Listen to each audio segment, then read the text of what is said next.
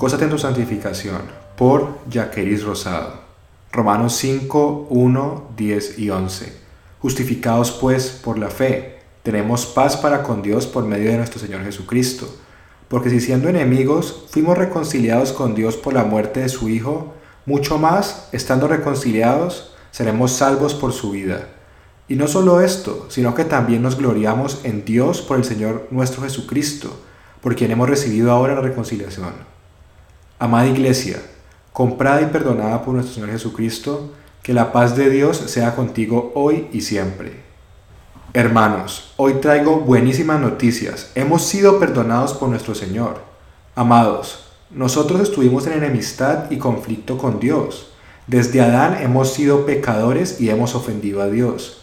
Pero hoy vengo a recordarles que cuando aún éramos pecadores, Dios mostró su gran amor y nos dio a Jesucristo quien murió por nosotros. Gracias a su vida, muerte y resurrección, hoy ya no somos enemigos de Dios, sino que hemos sido reconciliados. Ahora tenemos paz con Dios. Dios, el Dios Santo, Creador de todo, nos ha perdonado. Piensa en esto. Tú habías ofendido a Dios, tú pecaste contra Él y Él te perdonó.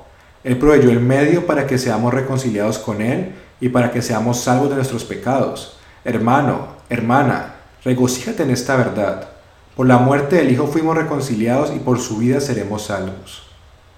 ¿Has pensado qué implica esto? Esto quiere decir que lo que el Señor Jesús hizo en la cruz nos trae paz, nos trae alegría, porque sabemos que la muerte no es el final, sino que cuando nos reunamos con el Señor veremos su gloria. No estaremos separados de Él, sino que estaremos para siempre con Él. Esta es nuestra paz y nuestra esperanza futura. Eso también implica que hoy somos amados y perdonados, que gozamos de su gracia y tenemos esperanza en Cristo. Y no solo eso, sino que tenemos el amor de Dios en nuestros corazones y su Espíritu mora en nosotros. Su Espíritu es quien nos santifica y nos guía a toda verdad, quien nos recuerda el Evangelio y nos hace regocijarnos en él todos los días. ¡Qué excelentes noticias! Dios, a quien habíamos ofendido, hizo todo lo que nosotros, los ofensores, necesitábamos para reconciliarnos con Él. Por eso les invito hoy a que se regocijen en estas noticias y glorifiquen a Cristo por su justificación. Que la paz de Dios reine en sus corazones y su palabra more siempre en sus mentes.